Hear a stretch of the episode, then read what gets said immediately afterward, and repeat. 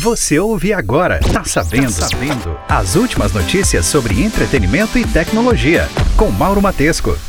Olá, de volta a mais um podcast Tá Sabendo, trazendo as principais notícias da semana sobre entretenimento e também tecnologia. Essa é a edição 102. Se você curtir o conteúdo, compartilhe com seus amigos. Um abraço e boa semana. A rádio norte-americana Free Asia relatou na semana passada que cópias da série sul-coreana Round 6 foram contrabandeadas para a Coreia do Norte em pendrives. Agora, segundo o veículo internacional, o homem que supostamente levou esse conteúdo para o país foi condenado à morte pelo governo norte-coreano. Além disso, o estudante que comprou uma cópia da série foi condenado à prisão perpétua, enquanto os colegas que assistiram aos episódios deverão cumprir cinco anos de trabalho forçado, revelou a fonte.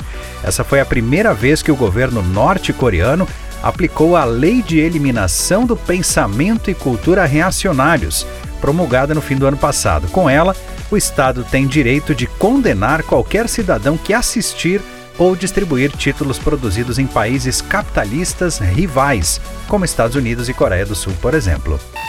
O novo show, que foi idealizado para gerar o nono registro audiovisual da dupla Matheus e Cauã, teria somente músicas inéditas no roteiro.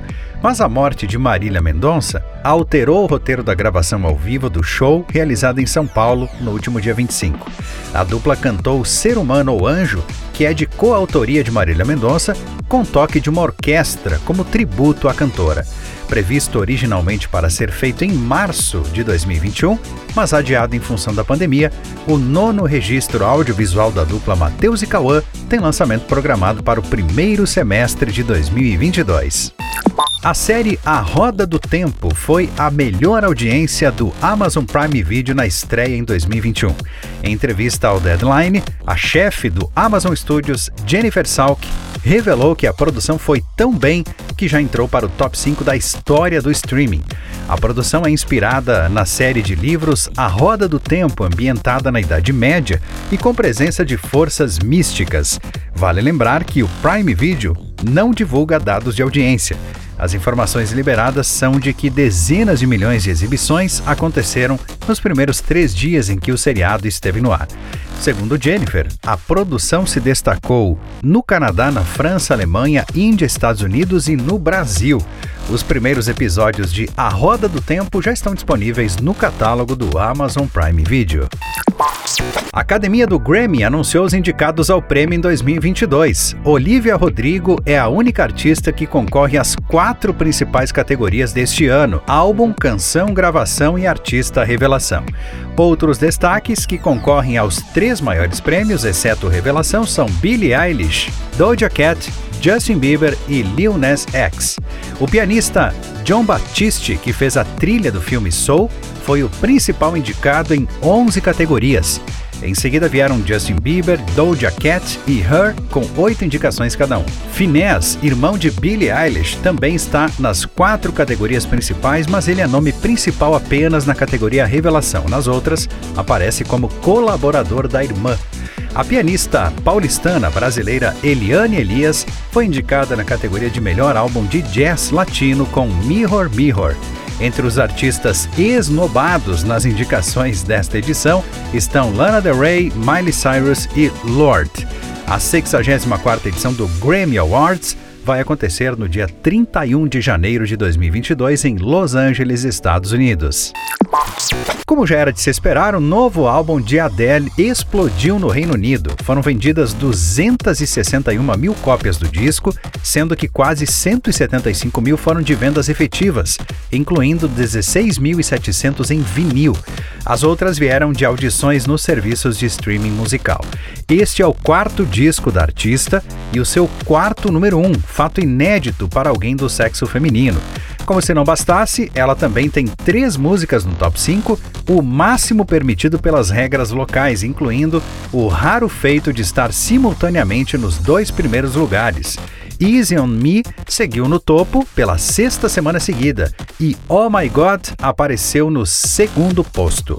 I'm Drink Wine em quarto completou uma semana que a cantora Adele certamente não vai esquecer.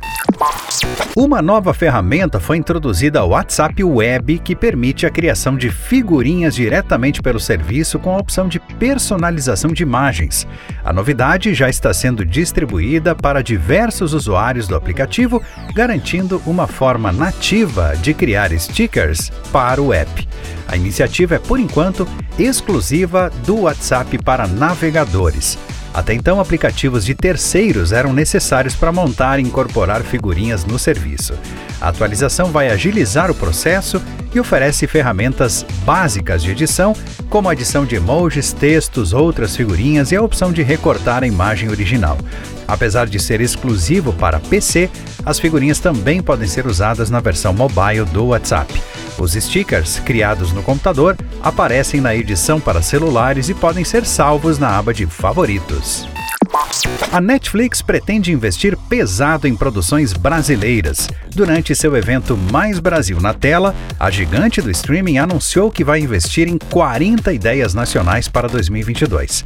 A empresa revelou algumas de suas apostas para o futuro, a começar por Carga Máxima, primeiro longa de ação da Netflix no Brasil. Outro anúncio foi o de Biônicos, longa de ficção científica. Já nas comédias, o serviço segue apostando forte em Leandro Hassum, que estará se preparando para mais três projetos. A plataforma ainda terá novos especiais de Whindersson Nunes e Rodrigo Santana. Indo para o drama, a plataforma anunciou a minissérie Todo Dia Mesma Noite. A produção vai recontar a tragédia do incêndio na Boate Kiss, que deixou 242 mortos em 2013. Também foi oficializada a renovação de Sintonia para sua terceira temporada. Para 2022, a Netflix ainda revelou duas animações nacionais, quatro realities e duas novelas.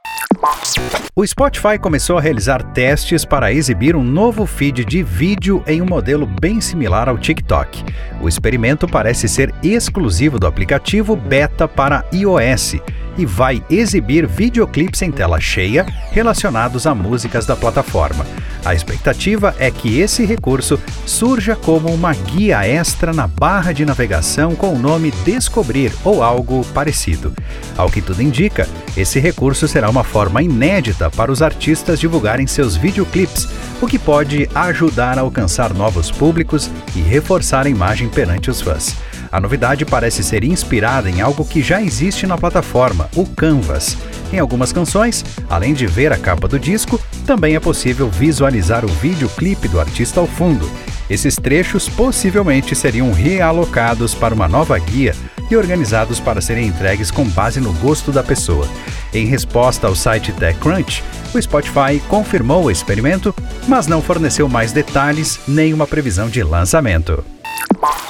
A Globoplay anunciou uma oferta de plano bianual para o serviço de streaming, com os usuários pagando apenas durante o primeiro ano e ficando livre de parcelas durante o segundo ano. A oferta vale para novos assinantes e está disponível tanto para o acesso ao próprio serviço de maneira individual, quanto no pacote que inclui o Disney Plus.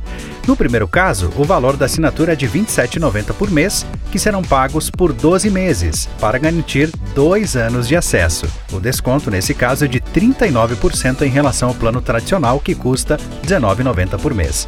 Já o combo do Globoplay e o Disney Plus sai por R$ 54,90 pelos primeiros 12 meses, com o ano seguinte sem pagamentos, em uma redução de aproximadamente 45% em relação aos R$ 42,90 por mês que são cobrados normalmente. O iPhone 12 é o celular mais vendido do mundo em 2021 até agora, segundo o levantamento feito pela empresa de inteligência de mercado internacional Data Corporation, a IDC. Os dados são referentes aos três primeiros trimestres de 2021. Lançado pela Apple em 2020, esse modelo custa a partir de R$ 5.699 no Brasil, valor sugerido pela fabricante, e já era destaque na lista dos mais vendidos lá no primeiro trimestre do ano. Além dele, outras três versões do smartphone da Apple aparecem no top 5, mostrando a popularidade da marca. Apresentado em 2019, o iPhone 11 surge na terceira posição, seguido pelo iPhone 12 Pro Max em quarto. e pelo iPhone 12 Pro no quinto lugar. Como chegou às lojas há poucas semanas, o iPhone 13 ainda não foi listado nesse ranking, mas os especialistas da consultoria acreditam que isso deve mudar até o final do ano. O único celular não produzido pela Apple que figura entre os cinco primeiros colocados, o Samsung Galaxy A12, surge na segunda posição. A Netflix divulgou a lista completa dos filmes, séries, documentários e animes que devem chegar ao catálogo no mês de dezembro de 2021. Os fãs de séries já podem comemorar porque alguns dos títulos mais amados do streaming devem retornar com novos episódios, incluindo a segunda temporada de The Witcher, Emily em Paris, um novo ciclo de Cobra Kai e os últimos capítulos da quinta temporada de A Casa de Papel.